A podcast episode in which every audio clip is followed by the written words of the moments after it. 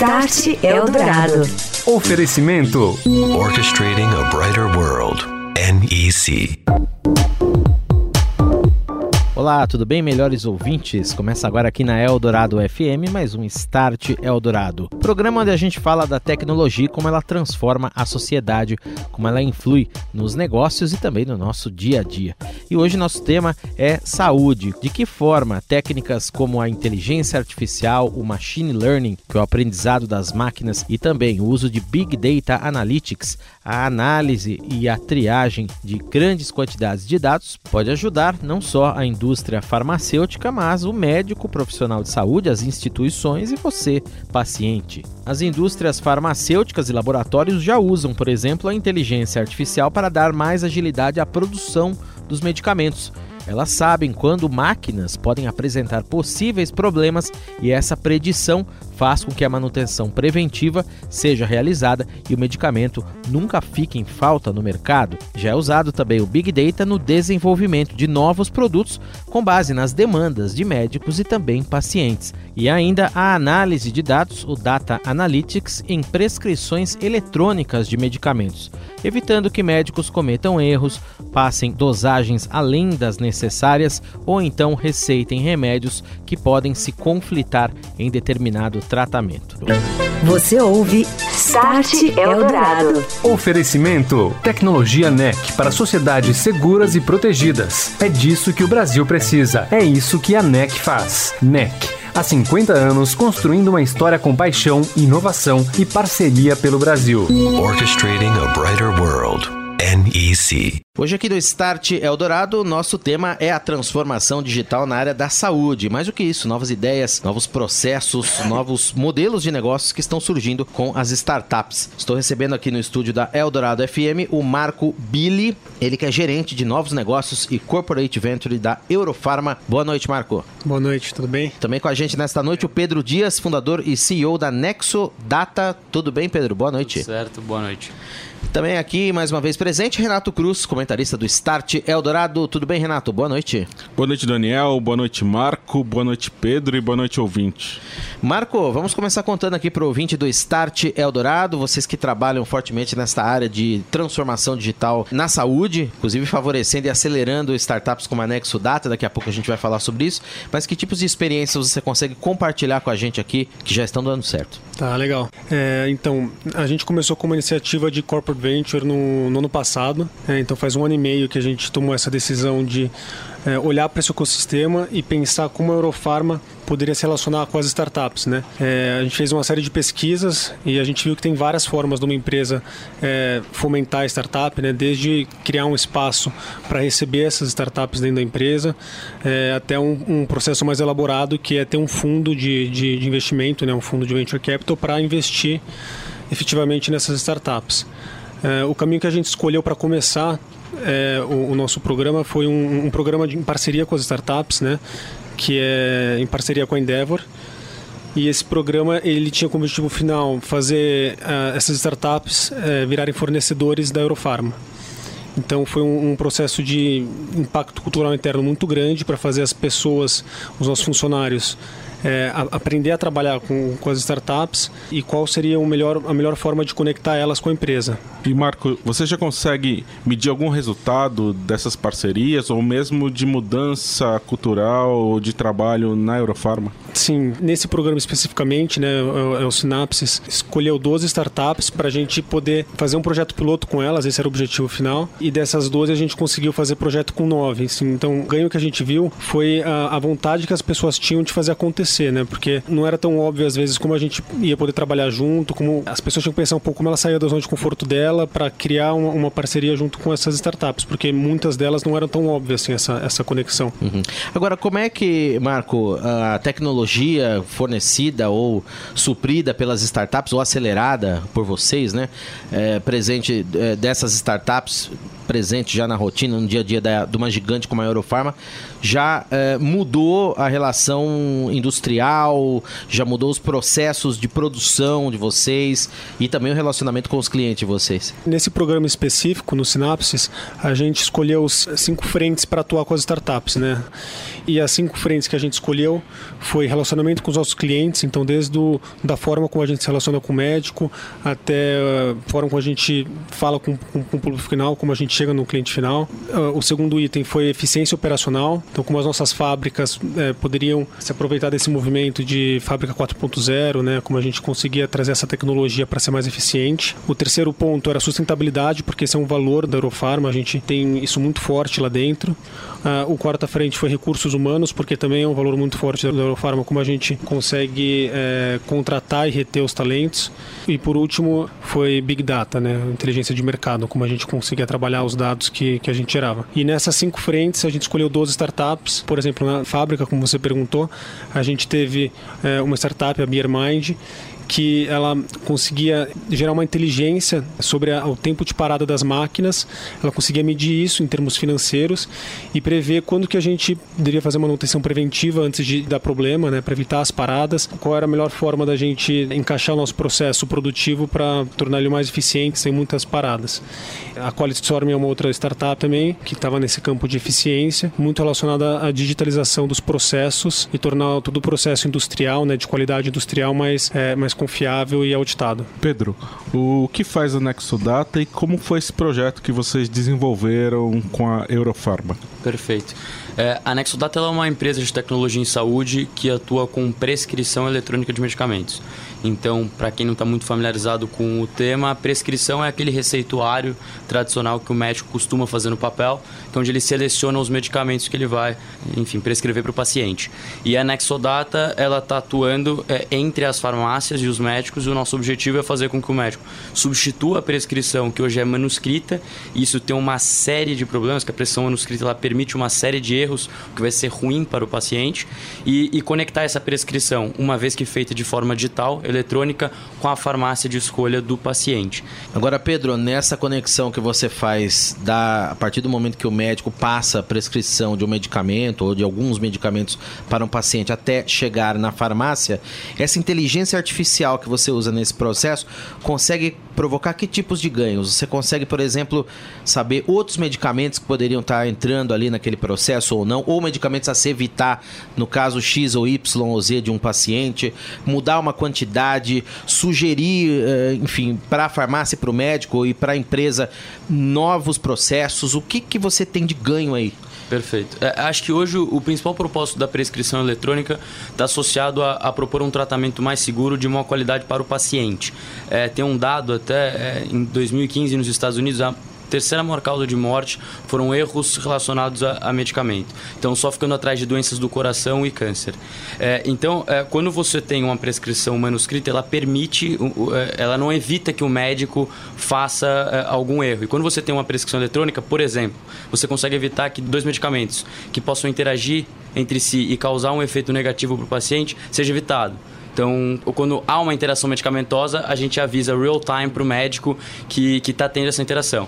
Por exemplo, é, superdosagem, que é quando um médico, sem querer ou porque realmente desconhece, prescreve uma dosagem que pode ser também danosa para esse paciente. A gente, com a prescrição eletrônica, consegue alertar isso para o médico durante a prescrição e evitar que o erro aconteça.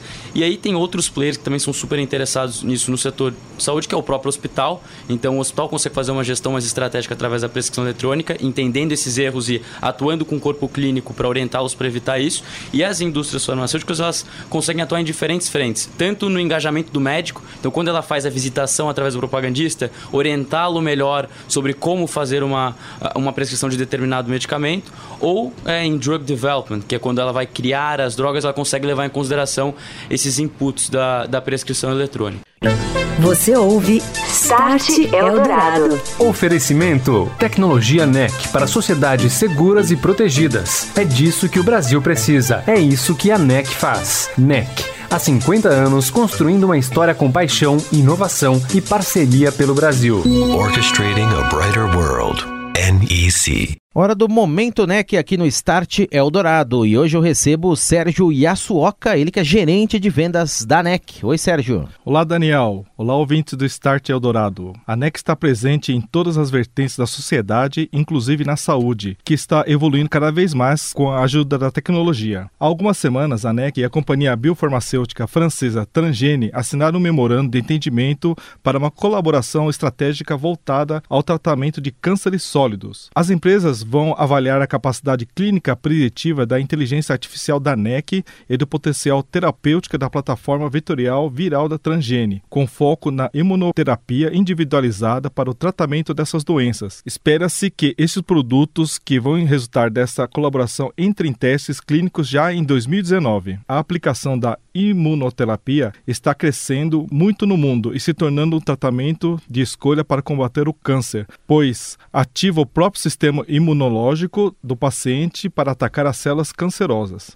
Daniel, esse é um passo importante e é apenas um exemplo de tudo que a tecnologia pode fazer pela sociedade e a transformação só está começando. Um abraço, Sérgio, e até a semana que vem. Um abraço, Daniel. Um abraço, ouvintes.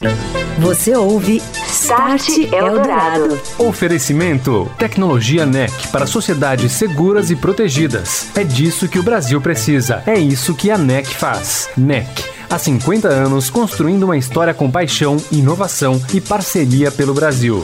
Orchestrating a brighter world. NEC.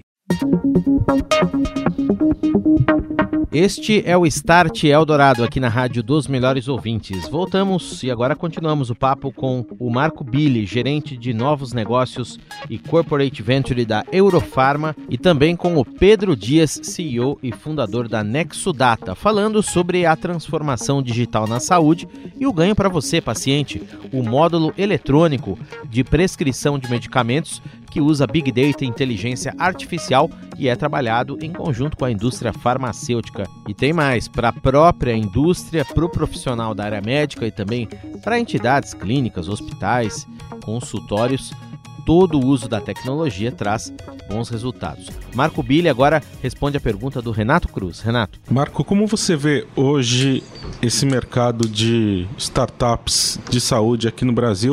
E eu queria que você comentasse especificamente também assim startups de biotecnologia, né? Porque é, empresas que serviços digitais exigem um tipo de investimento de biotecnologia é um investimento muito maior, né?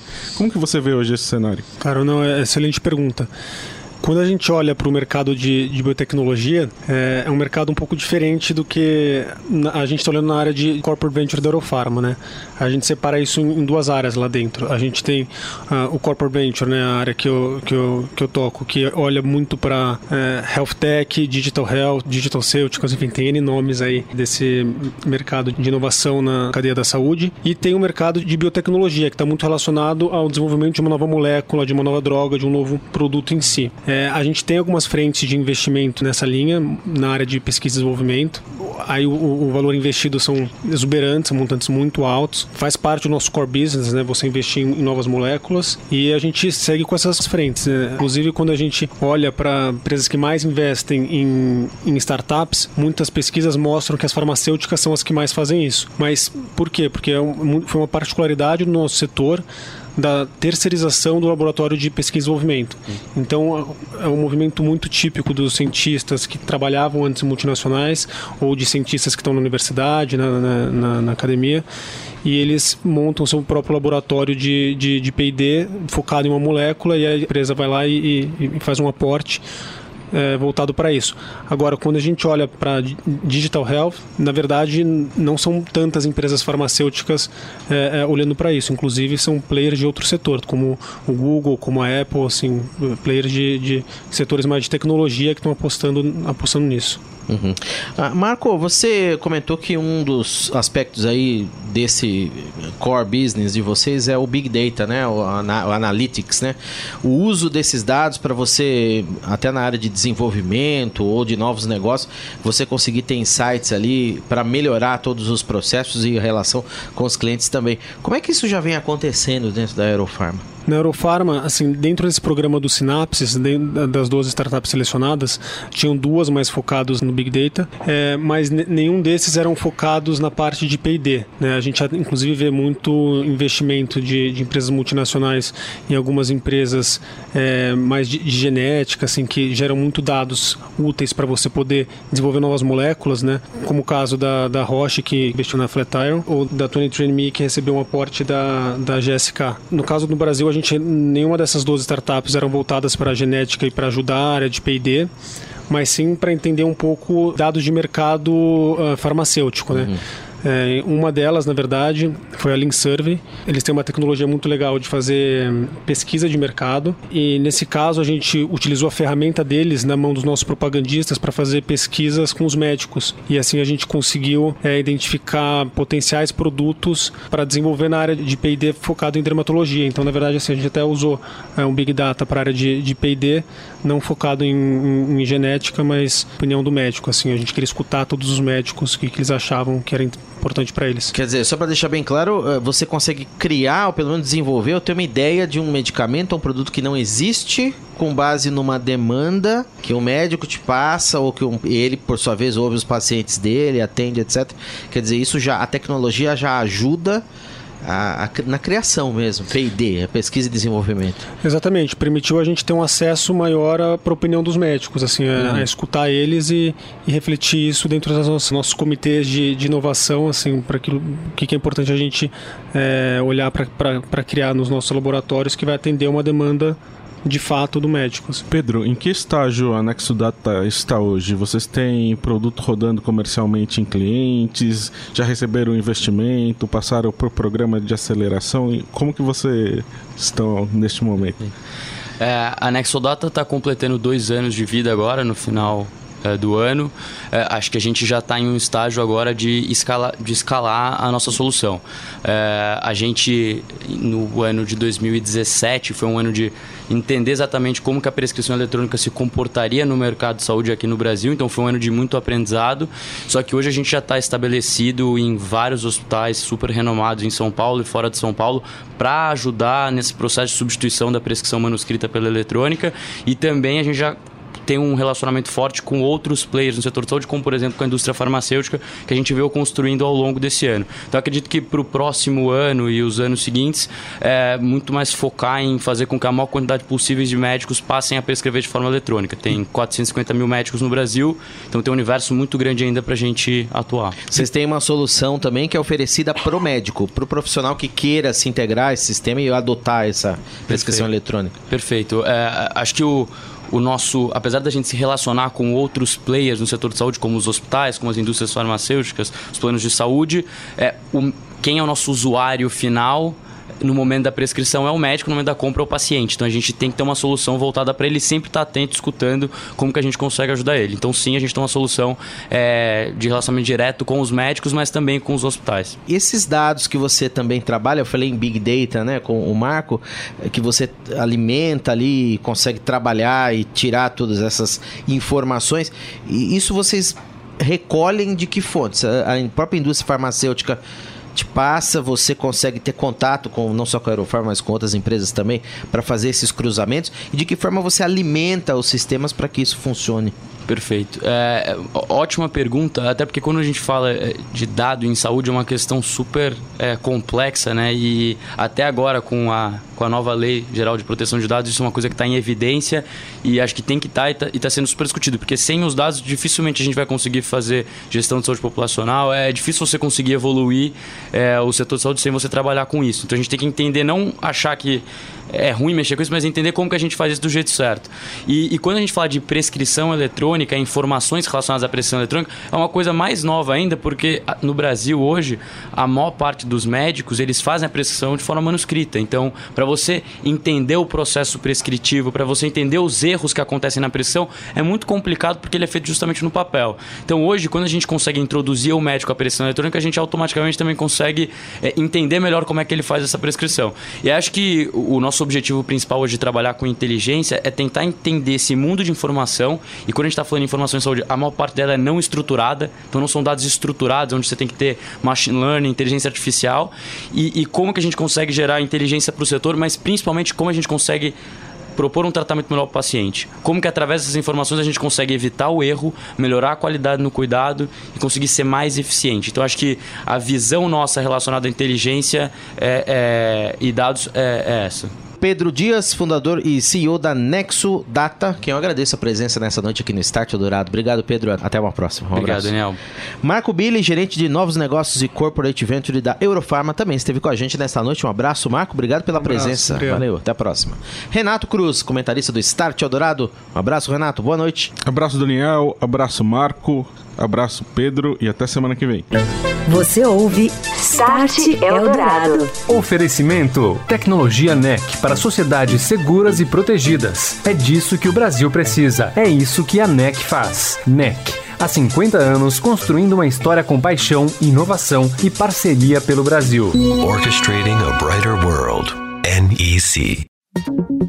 E o presidente do Google, Sundar Pichai, esteve no Congresso dos Estados Unidos para falar sobre como a empresa, o maior buscador do mundo, esse é o lado mais conhecido do Google, funciona e também quais ferramentas de transparência o Google adota em seu dia a dia. Pichai confirmou que o Google utiliza informações que são coletadas por meio de seus sistemas. Temos os dados que os usuários nos permitem coletar, se defendeu o executivo. Para congressistas dos Estados Unidos, é necessário saber se o Google é instrumento de liberdade ou de controle. Bob Goodlatte, presidente do Comitê Judiciário do Congresso norte-americano, disse que o Google sempre precisa ser acompanhado por causa da coleta massiva de dados que ele pode fazer. Falando em Google, uma nova falha de segurança expôs os dados de 52 milhões de usuários da rede social Google Plus. A empresa confirmou o incidente e decidiu antecipar para abril o fim da sua rede social. Fim esse do Google Plus que estava previsto para dezembro de 2019. A empresa disse que identificou um problema de segurança na sua plataforma que permitia que os desenvolvedores acessassem nomes, endereço de e-mail, ocupação, data de nascimento, idade e status de relacionamento, mesmo que estas informações estivessem no modo privado pela primeira vez na história, mais da metade da população mundial usará a internet até o fim deste ano, que está bem próximo. Cerca de 3 bilhões e 900 milhões de pessoas em todo o mundo estarão conectados até 31 de dezembro. Isso corresponde a 51,2% da população mundial. Os números são de relatório da Agência da ONU para Informação e Comunicação, a UIT. Até então, até o fim do ano passado, a referência anterior, 50% da população mundial usava internet. A passagem desta barreira pela primeira vez representa um importante passo rumo a uma sociedade global de informação mais inclusiva, segundo Rolin Zhao, secretário-geral da UIT. No entanto, ele chama atenção para o fato de que ainda há muita gente sem acesso à economia digital, propondo que se encorajem mais investimentos dos setores público e privado para a criação do ambiente, para que a revolução digital não deixe ninguém offline. Ponto final em mais um Start Eldorado. E se você quiser ouvir o programa de novo, não só este, mas também as edições anteriores, é só procurar o Start lá no site da Rádio Eldorado, radioeldorado.com.br ou então no canal do Estadão Notícias, nas principais plataformas de streaming. Todo sábado, uma nova edição aqui do Start Eldorado é publicada. Estes são os canais. Eu sou Daniel Gonzalez, agradeço a sua companhia nesta noite. Você ouviu? Start Eldorado. Oferecimento: Tecnologia NEC para sociedades seguras e protegidas. É disso que o Brasil precisa. É isso que a NEC faz. NEC. Há 50 anos construindo uma história com paixão, inovação e parceria pelo Brasil. Orchestrating a brighter world. NEC.